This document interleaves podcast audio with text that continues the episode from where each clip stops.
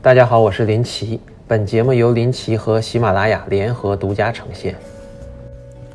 呃，大家好，我是林奇哥。先看市场，跟昨晚预预期的一样，高开低走。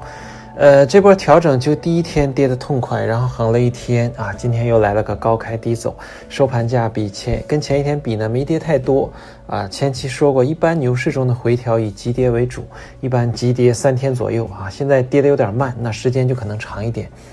呃，估计短期仍然以震荡回调为主吧。未来对大盘的准确预测是最难的啊，基本上我也就凭感觉猫估估。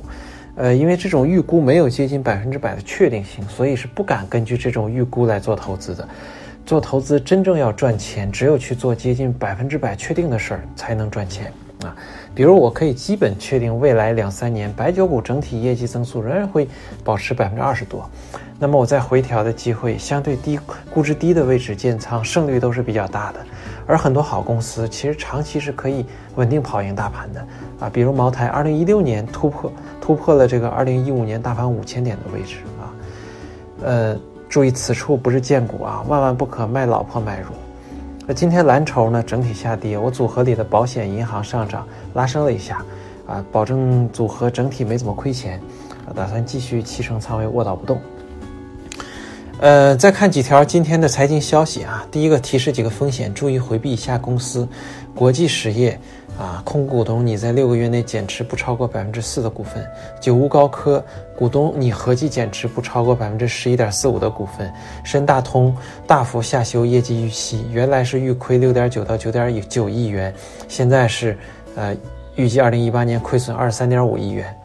嗯，然后第二条，三安光电雷了啊！有媒体报道，总部位于加州的全球顶级芯片和显示设备制造商应用材料公司已停止为三安光电供货和提供服务啊。三安光电呢说回应说影响不大不大啊，大家不要慌。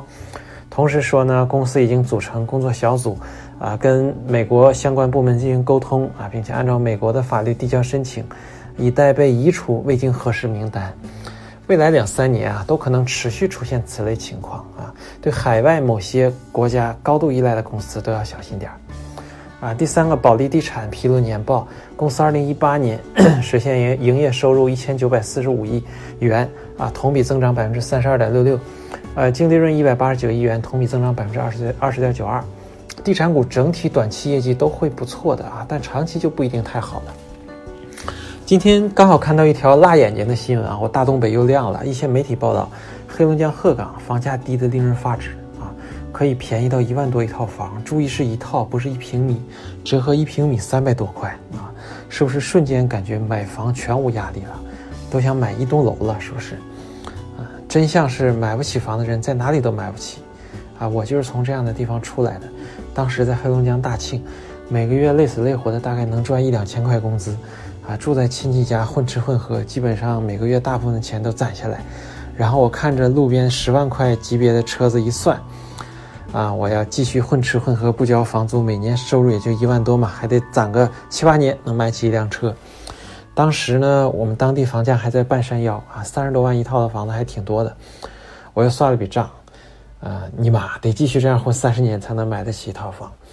啊，到时候我已经五十多岁了，还还娶个毛线的老婆，对不对？啊，在那样的环境下，虽然房价低，但收入更低啊。该买不起房的人还是买不起。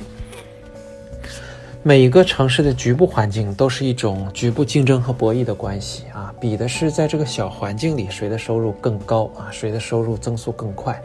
然后到了二零零八年，我到了上海，当时市中心静安区的房价大概两三万一平方，啊，我月薪五千。然后到二零一零年，我就在郊区买了第一套房，呃，那是因为在上海这个更可以自由竞争的地方，我的收入增速远远快过大多数人啊。虽然后来房价一路涨，但是我收入涨得更快啊，所以感觉房价越来越便宜啊，房子这个越来越不是个事儿。第二个真相，房子本身不算优质资产，因为没法产生更多现金流，尤其是这种三四线以下的小城市，房子很难租出去或者租不上价，尤其是东北，每年每套房还有几千块的取暖费啊，比如一套房几万块租不出去，每年还要交几千块的取暖费，每年都是稳定亏损的，这不就是标准的垃圾资产吗？啊，看到这种房城市房子这种价格啊，大家不要光顾着傻笑，仔细想想自己的房子的未来。那股市涨了几个月，很多人都变成了死多头，更别说涨了二十年的房子啊！对老百姓的洗脑程度是最深的。但是呢，我们做决策、做投资一定要冷静，忽略过去涨跌的影响，站在当下，客观、冷静、理性、科学的思考啊！能做到这点的人万中无一，绝大多数人其实都是随波逐流的。那我未来几年的策略仍然是就留一套房自住啊，听话，房住不炒，有钱就买股票，买我们产品，对吧？好，今天就这样。这广告打的好像又有点硬了。最后，欢迎各位老铁订阅微信公众号“林奇”，更多精彩内容也欢迎大家在喜马拉雅 APP 订阅我的频道“林奇”收听。